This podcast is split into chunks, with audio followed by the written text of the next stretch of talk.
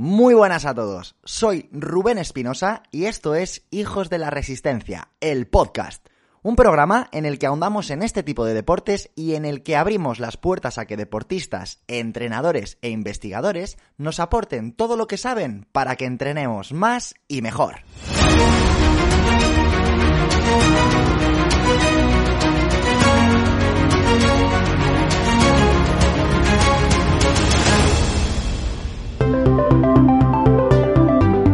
Bienvenidos, bienvenidas, hijos e hijas de la resistencia. La verdad que estaba deseando de hacer esto, deseando de hacer esta eh, consultoría resiliente, consulta psicológica, el psicólogo responde.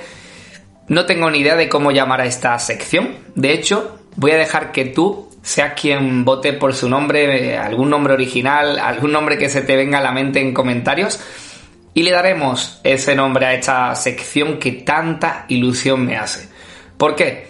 Porque voy a dedicar eh, un rato a responder vuestras propuestas, vuestras preguntas, desde las miras más psicológicas, desde la perspectiva más psicológica de vuestro deporte, de vuestra disciplina, ya seas ciclista, nadador, atleta, de cualquier distancia, de cualquier modalidad, seas opositor o opositora, eh, me voy a entregar a ti en esta sección tenía muchas ganas, de verdad, muchísimas ganas de hacerla porque para mí es más distendida, puedo relajarme, leerte y poner mi granito de arena a cualquiera de tus objetivos que tengas por ahí en, mente. De hecho, me he preparado mi café, eh, no, no es broma lo que os digo, tengo, lo tengo aquí enfrente y de verdad eh, tenía muchas ganas de hecho, porque bueno, es la forma que en la que ahora mismo puedo brindar un poco de mi ayuda a ti que nos estás al otro lado de la, de, la pantalla o estás ahí apoyando el contenido, mm, dando amor al contenido con tu like, con tu reseña en Apple Podcast. Y es la forma en la que Rubén y yo vamos a intentar agradecerte el calor que le das a nuestro contenido. Así que mm, decidí arrancar esto desde una encuesta que lancé en mi Instagram, en mi cuenta personal de psicoinforma acabado en barra baja, por si quieres ir pasarte por allí. Em, y lancé esta cuestión. Oye, voy a abrir una nueva sección en el podcast de Hijos de la Resistencia y me gustaría que dejaras tu pregunta para que esta fuera protagonista del, del programa. Y sin más, pues he recopilado eh, algunas de ellas, otras, disculpadme, se me quedan en el tintero, pero si no, esto sería interminable. Pero me gustaría que siguieras insistiendo, eh, que fueras original la propuesta para que algún día yo pueda aquí resolver esa pregunta. Eh, te doy las gracias, pese a que aparezca o no aquí tu pregunta hoy. Y de verdad mm, sois parte de esto y quiero que sigáis ahí aportando, ayudando y sobre todo lanzándome cualquier pregunta que os pueda servir de ayuda. Vamos, vamos con ello. Eh, comenzamos con, con Pablo Garrido 10, que pregunta lo siguiente. Gestionar las vueltas a la pista o la duración de un test de 2 kilómetros en oposición. Lo pone así entre preguntas. Eh, entiendo que dice cómo eh, se podría gestionar las vueltas o la duración de un test de 2 kilómetros en oposición.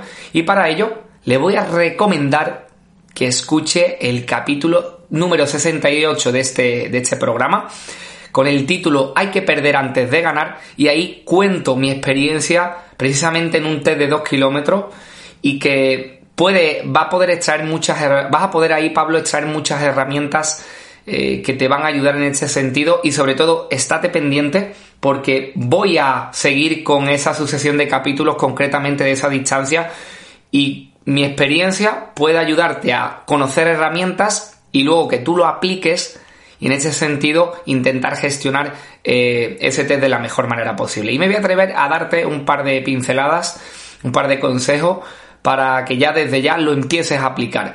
Una de ellas es, como yo hago en ese, en ese capítulo, es que definas un ritual, porque en días de oposición el nivel de activación se nos suele disparar por las nubes. Sé que es un día muy importante para ustedes, los opositores y opositoras, y que normalmente hay una sobreactivación.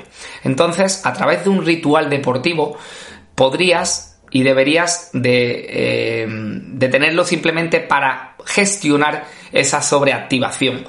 Eh, sobre todo para que los primeros compases de carrera Eh, no te quiero hacer spoiler, pero a mí precisamente, aún teniendo este ritual, me pasa factura esa sobreactivación en el T de 2 kilómetros y precisamente creo que fue por no hacer eh, hincapié en este sentido, eh, dar un, cambio incluso al ritual que tenía para moderar, para reducir ese, esa sobreactivación que tenía y este es el primer consejo que te doy. Para un día de tanta ansiedad, establece rituales antes de comenzar otra pinceladita por aquí. Establece también una estrategia de segmentación del recorrido para hacer más, más amena la duración del mismo. Como me has dicho lo de la duración, entiendo que se te hace largo. A mí también me ocurre, sobre todo cuando lo hago en pista, esas cinco vueltas se me vuelven eternas, sobre todo las últimas.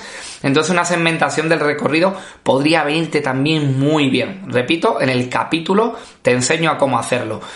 También utiliza la asociación al gesto técnico para precisamente disociarte al dolor que vas a notar en esta prueba, esa fatiga que vas a notar, más bien fatiga que dolor.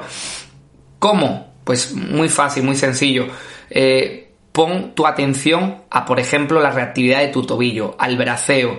Eh, con autodiálogo, con lo que te dices, puedes dirigirte a hecho. Por ejemplo, pisa rápido, reactivo, pisa fuerte, empuja el suelo.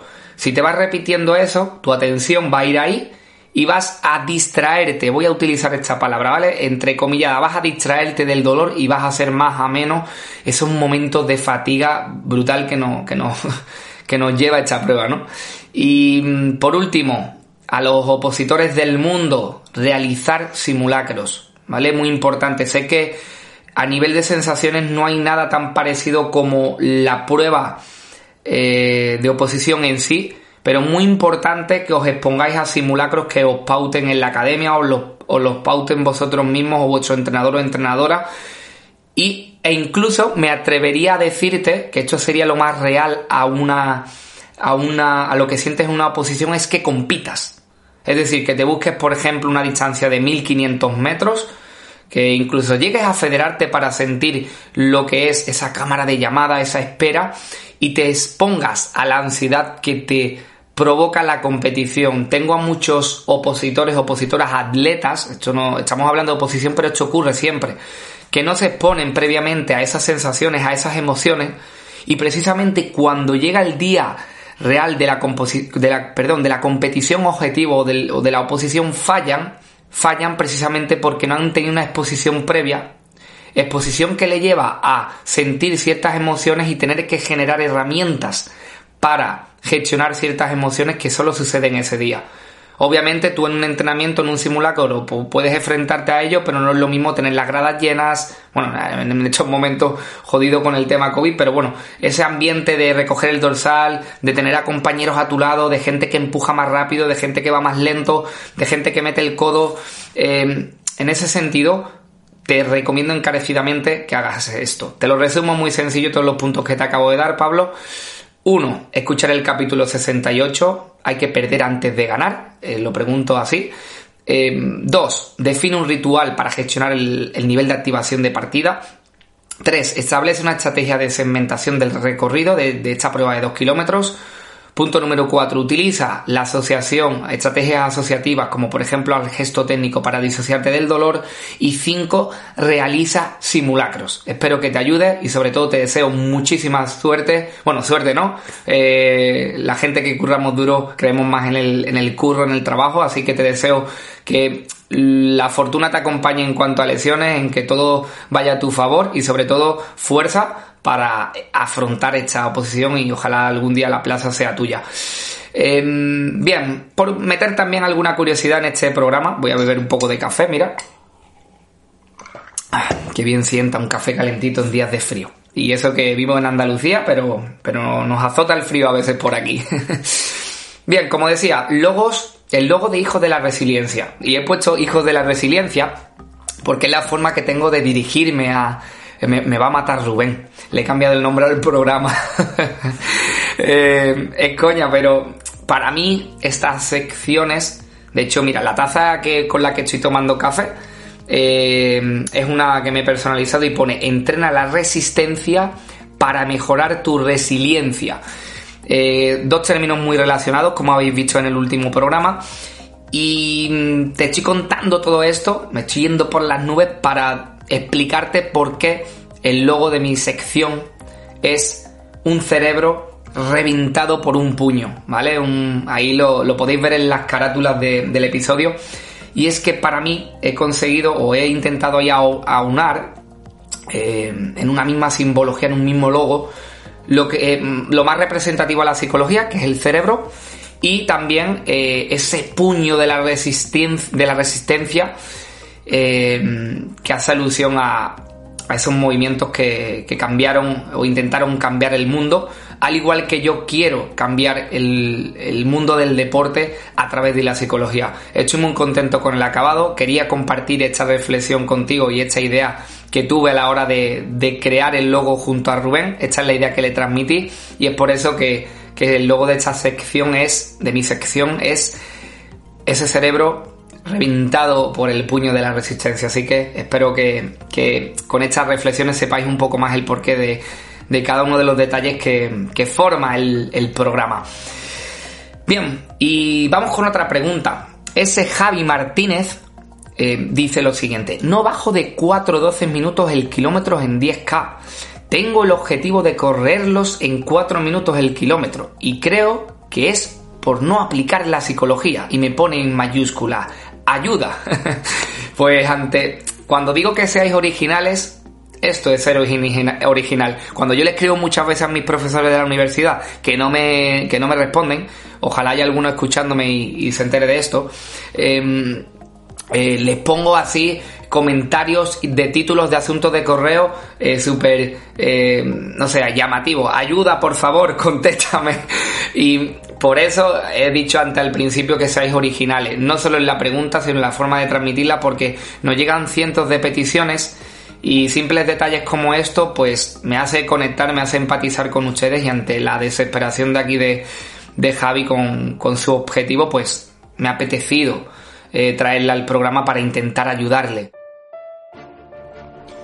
Correr ha resultado ser el antídoto perfecto para superar la denominada fatiga pandémica que hace que tengamos menos energía y menos motivación de lo normal. Lleves corriendo 10 años o quieras empezar a hacerlo, no hay mejor forma de hacerlo que con las nuevas Adidas Ultraboost 21, las zapatillas deportivas más avanzadas con un diseño tecnológicamente envidiable. Su mediasuela nos ayuda a capturar la energía cuando pisamos y nos la devuelve en el siguiente movimiento a nuestra pierna como si fuera una catapulta ayudándonos a mejorar nuestro ritmo. Parece magia, pero no lo es. Toda esta tecnología Boost nos retornará más energía, pero también mucho más apoyo y un equilibrio de rigidez maravilloso en cada pisada. Están a la venta ya mismo en la web de Adidas España, adidas.es barra running, y solo tienes que entrar, elegir tu color favorito entre los muchos que hay en el catálogo, eliges tu talla y listo, salir a correr. Así es como vamos a poder conseguir una perspectiva que solo se alcanza cuando tu cuerpo se ejercita y cuando tu cerebro se despeja. Pues ahí voy, Javi, a ver qué, puedo ayudarte, a ver qué, puedo lanzarte. Voy a probar un poco de café. Así me ayuda a pensar y... Mm, a ver, lo primero que tengo que decirte es que no puedo... Sería muy egoísta por mi parte centrarlo todo en el aspecto psicológico. Probablemente haya algo más que está fallando. Por ejemplo, tu ajuste en la programación de entrenamiento, tu aspecto nutricional, incluso tu descanso, ¿vale? Ojo, lo mismo me equivoco, pero quiero que mires esto que te está sucediendo como algo multicausal, como lo es todo, ¿no? Que mires tu entrenamiento, que mires tú cómo te estás alimentando, cómo estás descansando, si hay algo de estrés en tu vida y sobre todo, obviamente, también la psicología, ¿no? De hecho, tú me estás diciendo que, notas que algo no va bien a nivel psicológico en la forma de, de encarar este gran objetivo que tienes en mente. A nivel de entrenamiento te sería muy, muy tajante en este sentido, ¿no? Mira la programación, mira la metodología que estás llevando, eh, sométela también a crítica e incluso prueba. O sea, prueba, eh, obviamente con lógica y con ayuda de un profesional, un cambio incluso de metodología para ver cómo reaccionas a esto, ¿no? Eh, a nivel nutricional lo mismo. Intenta ver qué aspectos puedes afinar y sobre todo el descanso, el gran olvidado, al igual que la psicología. Darle un toquecillo a eso, darle una vuelta a ver qué, qué, puedes rascar por ahí. Y ahora yo, desde la perspectiva psicológica, voy a decirte varias cosas. La primera de ellas, vete al capítulo número 62, titulado con ¿Hay vida más allá de un resultado? y empápate de ello. Empápate porque quiero que entiendas que ahora mismo tu foco está en la marca. Cuatro minutos el kilómetro, cuatro minutos el kilómetro, cuatro minutos el kilómetro, tengo que conseguirlo, venga, va, va. Y tienes una excesiva focalización en la marca y eso te está quizá mm, permitiendo o, o, más bien te está llevando a desatender eh, otros aspectos muy interesantes. Por ejemplo, ¿qué haría en tu caso? Observar la técnica de carrera. También pondría, eh, me dedicaría a analizar tu gesto técnico de carrera, haría una foto, un vídeo o algo que te permitiera analizar tu gesto de carrera y al igual que estás sometiendo a mejora tu, tiempo en esta distancia, sometería a mejora además de forma muy, muy consciente, con ejercicio de técnica de carrera, de forma específica en los errores que encuentres y transformar también tu forma de correr o al menos mejorarla. ¿Ok? Esto te va a permitir dos cosas. Quitas, quitar ese foco tan marcado en la marca, eh, centrarte en aspectos como la técnica de carrera, que también, eh, bueno, que también que son eh, de, vital importancia para precisamente luego conseguir ese objetivo de resultado que tienes. Te estoy hablando aquí de objetivo de resultado porque ya sabrás por qué lo hago cuando te veas ese capítulo número 62 y es que además de tener una marca en mente, deberías de tener objetivos de realización, que ya entenderás cuáles son en ese, ese, en ese capítulo.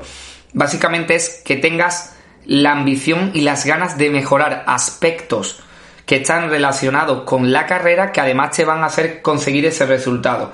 Y te estoy recomendando esto porque el hecho de quitar leña al fuego de, esa ansiedad o de ese miedo o de ese de esa frustración que estás viviendo por no conseguirlo, este desahogo te va a venir bien para precisamente calmarte un poco y centrarte en aspectos como la técnica de carrera, incluso tu alimentación como te he hablado antes, eh, si puedes mejorar a nivel movilidad y todas estas mejoras van a hacer que te encuentres con la marca casi al 100% seguro podría decirte hecho. ¿Qué ocurre? Que si te estás centrando simplemente en correr, correr, correr y enfrentarte al test para mejorar esa marca sin atender más allá de los minutos por kilómetros a los que vas, pues estás generando una frustración y un bucle vicioso y una ansiedad que te está matando, ¿vale? Entonces, en ese sentido es el primer aporte que te doy. Luego también otro aporte, cuida tus expectativas. Probablemente con, tanta exposición a, conseguir esto eh, y no conseguirlo quizás por, la, por, cómo me has pedido ayuda, estimo que o, o, presiento que está ocurriendo esto,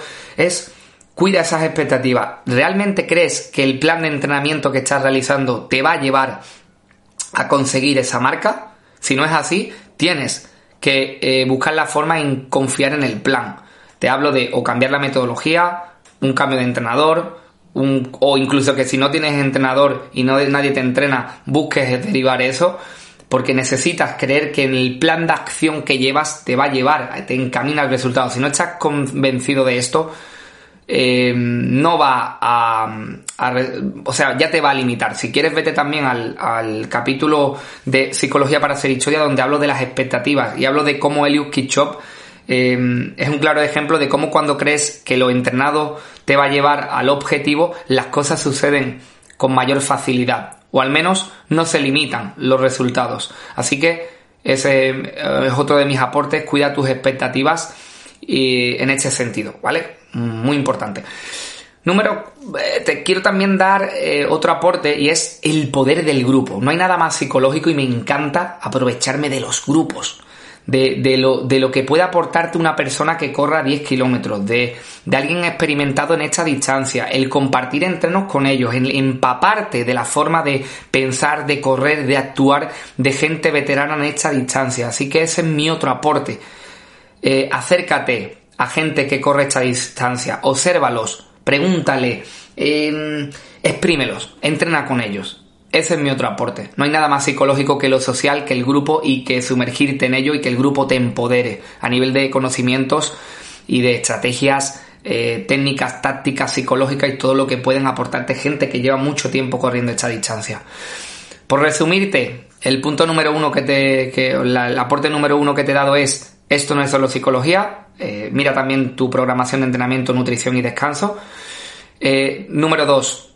Mira más allá del objetivo. Vete a ese capítulo 62, escúchatelo y pon el foco también en la técnica de carrera, alimentación, ajuste de programación y mejora de tu movilidad para que eso te lleve al resultado.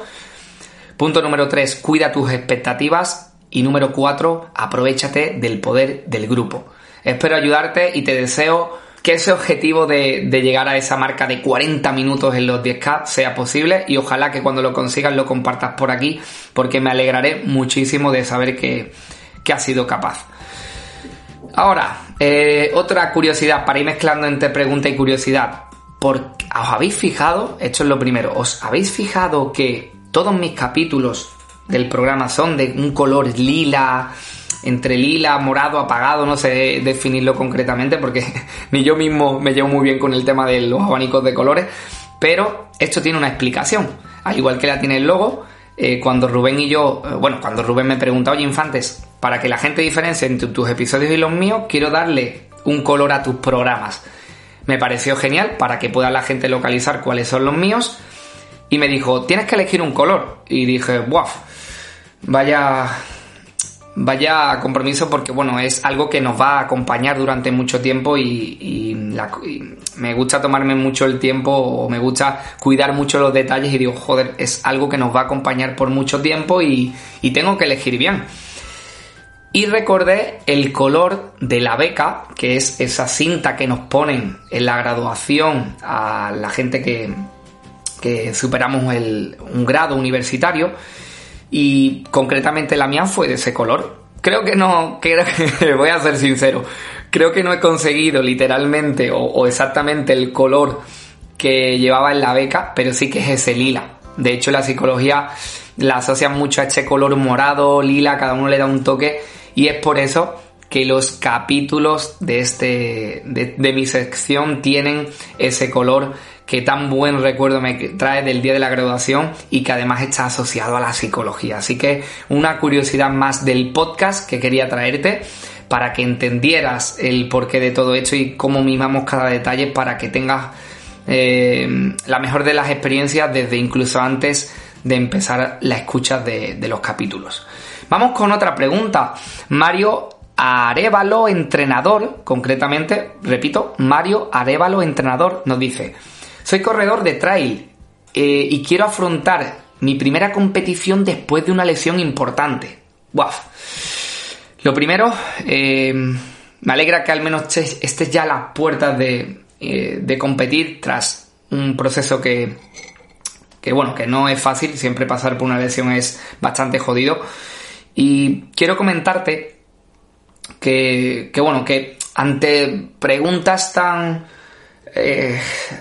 joder, ¿cómo decirlo? Mm, es muy difícil. Date cuenta que cuando un psicólogo se pone ante un deportista, un psicólogo deportivo, empieza a reventarlo a preguntas para que también el deportista lo revienta información. Y con estas preguntas me ponéis en un desafío extremo, pero voy a intentar dar una respuesta que aunque sea general, espero que ayude incluso a cualquier persona que esté lesionada o que esté intentando recuperar una lesión. Voy a ver un poco de café y así pienso y así aprovecho el tiempo del silencio para, pensar esta pregunta que os aseguro que no es fácil. Después de un, un traguito de café ya, ya todo se ve más, más sencillo. Dirá el flipado este que está diciendo y me encanta el café. O sea, el momento café, cuando me levanto cada día y me pongo con una taza de café caliente, aunque me dure 10 minutos, es de los momentos más psicológicos que tiene mi día. Yo no sé, no, sé tú, pero para mí el café es momento de evasión, de tranquilidad, de descanso. Y por eso lo tengo ahora mismo aquí acompañando esta, este, esta grabación, ¿no? Porque para, ahora mismo estoy en un completo disfrute, ayudándote o intentando ayudarte, mm, grabando eh, un contenido que me encanta y disfrutando de un café. Soy ahora mismo muy feliz. Vamos con ello, no me enreo más, que dirá a mí que me importa infante. Ve al grano, tío, que es un tema muy interesante y lo es. Bien, Mario, asegúrate, o Mario o cualquier persona que esté pasando por una lesión o la recuperación de la misma. Sobre todo esa gente que quiere buscar ya esa confianza, porque entiendo que hay mucha desconfianza cuando volvemos a competir o a tener que hacer el gesto que nos lesionó o volver al sitio que nos lesionó o enfrentarnos a la persona que nos lesionó. No sé, o sea, esto es inmensamente... Hay una atmósfera psicológica en las lesiones que no la podéis imaginar. Si queréis, incluso me lo podéis dejar en comentario y podemos dedicar un programa solo a esto. Mario, asegúrate de haber hecho antes los deberes. Es decir, muy importante que todas las personas que vayáis a volver, a volver a la práctica deportiva, a competir, tengáis los deberes hechos. Si tenéis esos deberes hechos, no vais a tener desconfianza alguna, no vais a tener ansiedad por volver, no vais a tener ese miedo, esa inseguridad al, al posible hecho que os lesionó o al entorno que os lesionó. Y esta, esta pregunta, Mario, ni me la hubieras hecho si estos deberes estuvieran bien sanados y bien solventados. Te voy a explicar cuáles son estos deberes. Apuntaros por ahí y apúntate tú, Mario, también. Eh, la palabra, bueno, lo que te voy a decir ahora. Desensibilización sistemática. ¿Ok? Desensibilización sistemática. ¿Ok? Si queréis un poco más de información, desensibilización sistemática ante tu fuente fóbica. Y, estarás diciendo, infantes, ¿qué es esto? Dame un poco de información, te la doy. La desensibilización sistemática es un método que utilizan los psicólogos cuya característica principal es la aproximación sucesiva perdón, del, del deportista ante unas situaciones similares a la que al deportista le provoca ansiedad. En este caso a ti es esa sensación, ese miedo a determinada situación. Llámese el lugar donde te lesionaste, eh, la persona que te lesionó, si es un deporte de contacto, que en tu caso no lo es, pero quiero dar más ejemplos por si le sirva a, alguien, incluso de eh, la prueba, la localidad donde te lesionaste, incluso lo del lugar es súper curioso. Os cuento una curiosidad, me voy a permitir divagar un poco. El otro día en una reunión en Brain Runner Experience, la formación que tenemos actualmente en marcha, había un chico que ya estaba totalmente recuperado de la lesión, o eso pensábamos, pero cuando iba al parque, atentos y atentas a hecho, cuando iba al parque donde se lesionó, ¡pam! El dolor aparecía. Es como, ¿pero qué? ¿Qué está ocurriendo aquí? Fijaos lo, psicológico que es también el dolor. Y dirás, pero infante, mm, ¿qué tiene que ver eso? O sea, tenéis que entender que cuando vuestro cuerpo ve que son las 2 de la tarde, empieza a segregar insulina si veas toda la vida comiendo eh, a las 2 de la tarde. Simplemente por ver el reloj o por estar en el comedor de tu casa, por el entorno en el que estás inmerso y por lo que ves, empiezas a segregar la insulina, que es esa, eso que segrega el cuerpo humano cuando sabe que le va a venir un chute ahí de, de glucógeno en sangre por lo que come. O sea, fijaos cómo es el cuerpo humano. Por eso, la desensibilización sistemática consiste en exponerte, para que me entiendas, en exponerte a una jerarquía de estímulos estresantes para conseguir dominar esa sensación de inseguridad, de miedo, de dolor. Me explico. Imaginaos, no sé cómo se ha lesionado Mario, ¿vale? Pero imaginaos que se ha lesionado bajando una de las una cuesta bastante técnica entre él al pisar una piedra. ¿Qué vamos a hacer con Mario? Pues vamos a crear, imaginaros una escalera con 10 escalones en la cual eh, el escalón final es enfrentarse a una bajada con piedras sueltas donde si pisa una, joder, puede volver a, tener esa sensación de, torcerse el tobillo o, la lesión que le hubiera acarreado eh, ese, ese momento. Por lo tanto, comenzaríamos, esto lo hacen mucho los fisioterapeutas, empezamos eh, por, por ejemplo, mantenernos en una patita, en una, en una pierna, ¿vale? No somos animales, os acabo de decir que os ponga en una pata. Pero bueno, me habéis entendido, a una pierna. En esa pierna vamos a pedir que se experimenten las sensaciones que vive. Y probablemente, si estamos en unos primeros estadios de la recuperación, pues va a haber dolor. Y si lo hay, hay que darle herramientas psicológicas a la persona, al deportista. En este caso, los fisioterapeutas utilizan mucho las herramientas de la disociación. Por ejemplo, vais a observar cómo dicen que canten o que tararen, eh, que digan el color que se le está mostrando, porque tenemos que entender que eh, hay que en este momento sí hay que disociarse. Una vez que ha controlado ese primer escalón y el atleta, el deportista te dice, ok, no me da ni inseguridad, ni miedo, ni ya padezco dolor. ¿Vale? Pues pasamos al segundo escalón, que a lo mejor puede ser eh, sostenerse a una pierna y mirar hacia un lado y hacia otro. Cuando lo domina este, pasamos al tercero. Eh, vamos a eh, hacer incluso un pequeño salto sobre un pie, muy leve. Lo controlamos, pasamos al siguiente. Tenéis que entender que los últimos eslabones tienen que acabar, y esto es muy importante, Mario, atento, tienen que acabar en el contexto natural del deportista. Lo, el mayor fallo que cometen cuando hablo con fisioterapeuta es que están en un entorno clínico. Para que me entendáis, hay que acabar en el lugar, si puede ser, incluso que te vayas a ese lugar que te lesionó, para que no te ocurra lo de este chico. Quizás no tienes dolor en todos los entornos de tu vida, pero cuando llegas al lugar de la, de la lesión, aparece el dolor. ¿Por qué? Porque no has echado desensibilizando ahí. Entiendo que si me he lesionado en Madrid y soy de Andalucía, pues irme a Madrid para hacer hecho es una auténtica barbaridad y a veces inviable. Pues bueno, intenta crear en tu localidad un entorno similar y afrontarte a ello. De esta forma, lo que hemos hecho, para resumirlo, es crear una escalera de exposición donde gradualmente vamos exponiéndonos a estímulos, a movimientos, a ejecuciones que acaban con un gesto natural del deportista en todos los sentidos, tanto en biomecánica, o sea, tanto en forma de, en, este caso Mario volvería a correr en una cuesta descendente con piedras. Eh, haría una bajada con piedras sueltas para exponerse a ello. Y ahí se le pediría ciertas herramientas, ciertas estrategias psicológicas. No me voy a poner a decir aquí todas las estrategias porque son infinitos y tendría que eh, saber qué piensa, qué siente Mario, eh, Mario, en cada momento. Pero quiero que se quedéis con esta desensibilización. Si, os, habéis expuesto a esta sensación, a estas situaciones progresivamente, subiendo un escalón cuando hayáis controlado a nivel de ansiedad y de seguridad o confianza o como queréis llamarlo, Mario, estarías preparado para volver, porque ya previamente te has enfrentado a esa situación. Pero claro, si pasamos desde el enfoque más clínico a competir, es normal que en tu primera competición, ostras, tengas tengas un miedo increíble a volver a correr. Pero repito, si has hecho estos deberes, como te decía al comienzo de la respuesta a tu pregunta, no debería de tener ningún tipo de miedo. Así que espero que os sirva a todo el mundo de sensibilización sistemática para eh, el afrontar esta vuelta a la competición o al hecho o a, vivir ese lugar o el hecho que os lesionó. Y eh, mm, por resumiros, los tres puntos que os he dicho, aseguraros bien de hacer los deberes. Los deberes es esa desensibilización sistemática como segundo punto y redundo de nuevo en esto como tercer punto que el problema sería volver a competir o lo volver a, a, tu entorno natural precisamente sin haber hecho esta progresión que acaba en ese lugar concretamente. Mario, que vaya muy bien la vuelta, disfruta eh, el correr, disfruta el volver.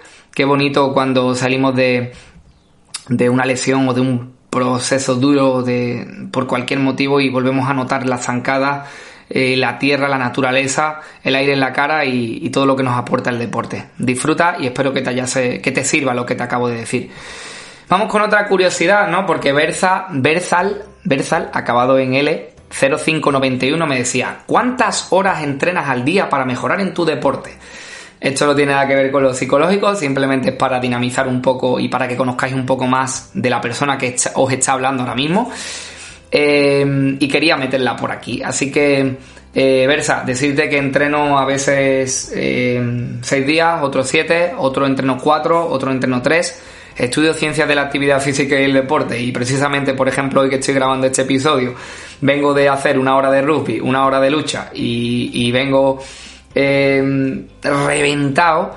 Y como compagino también ciencias de la actividad física y el deporte, mis entrenamientos de triatlón, pues eh, mis semanas son una montaña rusa. Por decirte una respuesta así contundente, pues una media de entre 5 y 6 días normalmente. He de decirte que también hay etapas de mucha carga laboral o lectiva, sobre todo cuando vienen los periodos de exámenes, eh, o, tengo a muchos atletas que van a Campeonato de Andalucía, Campeonato de España, eh, que entreno entre 3 y 4 días. Esto no lo cojas, ¿vale? Lo he respondido para que nunca, para daros esta reflexión también, nunca eh, copiar a nadie. lo más psicológico de esta respuesta que voy a daros es que cada uno tiene un contexto, tiene una vida, tiene una disponibilidad y es con esa disponibilidad eh, con la que se tiene que jugar y con la que tenemos que ajustar las horas que podemos em, entrenar. No hay, entiendo que si te expones a un Ironman, una prueba de ultradistancia, haya que cumplir con unos mínimos. Pero por ejemplo, yo me dedico a pruebas de corta distancia, 5, eh, 10K, pruebas de sprint, eh, olímpicas, a, más, a, mi mayor aspiración quizás este año es un olímpico. Entonces me puedo permitir jugar con ese número de sesiones, pero nunca calcar lo que hace nadie, porque cada uno tiene una vida, una disponibilidad y quédate con este mensaje. Si el entrenamiento empieza a ser una fuente de estrés añadida en lo que respecta a sacar tiempo para entrenar, empiezas a tener un problema. Entiendo que hay días que se nos complican las cosas y nos cuesta cuadrar el entreno, pero si esto es una norma, si te cuesta, ah, si, si, si quieres entrenar obligatoriamente 7 días y esto te supone un caos, un sobreesfuerzo de quitarte horas de sueño y de, y de descanso y, y esto te llega a joder hasta ese punto, creo que tendrías que pensar en meter otra frecuencia de entrenamiento. Así que esa es la respuesta más psicológica que voy a dar a esta pregunta. Cada uno tiene que adaptarlo a su vida y no puede ser una fuente de estrés el entrenamiento más allá de lo fisiológico, que obviamente cada entrenamiento que hacéis eh, desestabiliza y estresa el organismo, pero más allá de eso, no debería de ir. Vamos con la última pregunta y quedaros hasta el final porque os voy a hacer una propuesta. Eh, ad.d222422, vaya nombre. Entiendo que será Adri y ha tenido que poner un punto para que Instagram le deje. 2422. Me dice, me lesiono bastante en cuanto aprieto en el entreno. ¿Cómo hago para no desanimarme? Voy a acabar con esta porque la voy a encadenar con la anterior y voy a decirle, Adri, eh, que mm, eches, tengas en cuenta eh, lo que he comentado en el punto anterior y sobre todo, un consejo personal que a mí me viene muy bien es, y te voy a decir una, frase que te lo va a resumir todo. Aprende, refuerza y vuelve. Repito, aprende, refuerza y vuelve. Cometemos el error, y yo lo he cometido, de lesionarme, recuperarme y volver a hacer lo mismo que me lesionó. Es decir, te recomiendo que pongas Incluso te compres una cartulina, una pizarra enorme, o te vayas a, Garmin o, al programa donde vuelques tus entrenamientos y observes qué está ocurriendo. ¿Cómo estás entrenando? ¿Qué cargas has puesto? ¿Falta movilidad en tus entrenos? ¿Falta entrenamientos de fuerza? ¿Estás haciendo la movilidad que te recomendó tu fisioterapeuta para no recaer en esa lesión? ¿Estás mejorando tu alimentación? ¿Cómo es tu vida? O sea, vete un poco más allá. ¿Cómo es tu vida? ¿Estás muy estresado por culpa de lo laboral? Hay algo que te inquieta, em, ¿estás descansando bien? ¿Cómo es la calidad de tu descanso? Y ponerlo todo ahí. A mí me ayuda eh, ponérmelo enfrente y decir, ostras, cuando me recuperé de la lesión, estaba entrenando entre 2-3 días fuerza. Y además estaba haciendo movilidad antes de entrenar o después o los días de descanso. Precisamente justo aquí no estaba, no estaba sintiendo molestias ni, ni, me, ni me lesionaba. Y justo aquí cuando solo ya me dedicaba a correr, nadar, montar en bici sin atender ni movilidad, ni descanso, ni ritmos, mm, ni nada de lo que me habían dicho, ¡pum! ¡Qué casualidad que me lesiono! O incluso ver en qué volumen de entrenamiento y con qué frecuencia te lesiona porque a lo mejor puedes utilizar otra metodología, otra frecuencia, alternar con deportes de menos impacto si eres corredor y puedes incluso incorporar, no sé, la natación, eh, estoy dando respuestas por dar, ¿vale? Pero encontrar ese punto álgido, ese punto medio entre lo que tu cuerpo asimila y lo que no. Porque, repito, Adri, mm, me voy a atrever a decirte lo siguiente, si está ocurriendo lo mismo es porque has vuelto a hacer lo mismo que te lesionó y por eso te he dicho lo de aprender, reforzar y volver de nuevo. Aprende de lo ocurrido, refuerza y vuelve pero manteniendo todo ese aprendizaje y ese refuerzo que acabas de hacer. Y ante tu desánimo, precisamente utiliza esos periodos de lesión para aprender, para poder decir, venga, voy a intentar conocer más sobre mí, sobre, voy a mirar mis programaciones, venga, no puedo correr ahora o no puedo nadar o montar en bici, pero voy a leer sobre esto. Voy a intentar mejorar la fuerza porque, bueno, tengo una lesión quizás de rodilla o de tobillo, pero me permite hacer trabajo de fuerza eh, en, alguno, en algún aspecto. Em, aprende, refuerza, utilízalo. Yo sé que esto es muy redundante y todo el mundo lo dice, pero es así. Si pasas por la lesión como una persona pasiva, de simplemente ejecutar lo que te diga tu fisioterapeuta y tu entrenador, cuando vuelvas, como no sabes el sentido ni el motivo de, todo eso, probablemente vuelvas a recaer. Así que, por favor, haz lo que te, te acabo de decir porque yo me llevé grata sorpresa y entendí el por qué me lesionaba. Mm, voy a contar algo personal. Yo, por ejemplo, cuando meto mucha frecuencia de carrera, de hablo de meter 4 o 5 días de carrera seguidos, como metía hace varios años, tendía a lesionarme o a vivir con muchas molestias. Ahora voy alternando, como soy triatleta, bueno, como practico triatlón, entre sesiones de carrera, ciclismo agua, carrera, fuerza. Entonces, entre sesión de carrera, eh, tengo bastantes horas de recuperación, entre 48 y 72. Y he encontrado ese punto que a mí me viene genial hay veces que decía, no, es que quiero meter más frecuencia de carrera, lo volví a hacer, me volví a lesionar. Y era como súper testarudo en este sentido, hasta que aprendí de ello.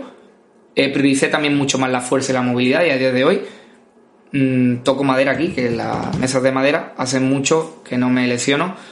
Y eso me ayudó, mm, me ayudó a aprender, me ayudó a hacer lo que te acabo de comentar. Así que mucho ánimo. Sé que no es fácil, pero ojalá esto que te acabo de decir te ayude a localizar sobre todo la causa. ¡Buah! Madre mía, me he quedado a gusto, ¿eh? no sé cuánto llevo hablando siquiera, pero me lo he pasado genial. Último buche a vuestra salud de. Último trago de café a vuestra salud. Ya está frío de todo lo que he hablado. importante, muy importante lo que te acabo de decir. Bueno, lo que te voy a decir más bien, ya no sé ni lo que digo. Quiero que en comentarios me dejes tu pregunta porque con los que me dejéis en el cajón de comentarios voy a hacer el próximo episodio de El psicólogo responde, consultoría resiliente o lo que o como queráis llamar a esta sección que también os la he preguntado. Así que me encantaría, me encantaría de verdad que uno me propusieras algún nombre original eh, para, para llamar a esta sección. Me encantaría, me encantaría, me encantaría. Dos, me dejes tu pregunta desde la perspectiva más psicológica, por favor, que yo me encargo por aquí de lo, de lo psicológico. Y en el próximo programa tú serás o podrás ser el protagonista o la protagonista del siguiente episodio de esta nueva sección que acabamos de arrancar. Darle amor al contenido, os agradecemos de verdad el apoyo, estamos primero en el ranking de running en Spotify, no, perdón, en Apple Podcast creo que era. Eh, me va a matar Rubén como lo haya dicho mal. Mm, pero bueno, no sé, sé que estamos por ahí eh, líderes, eso es gracias a ti, al amor que le das al contenido, así que os agradecemos un like, un comentario, una reseña y de verdad muchísimas, muchísimas gracias. Espero que os guste esta sesión, espero que os ayude todo lo que viene y os deseo, como decía Rubén, una semana cargada de salud, kilómetros, aprendizaje y voy yo y añado lo de psicología. Nos vemos en próximos programas.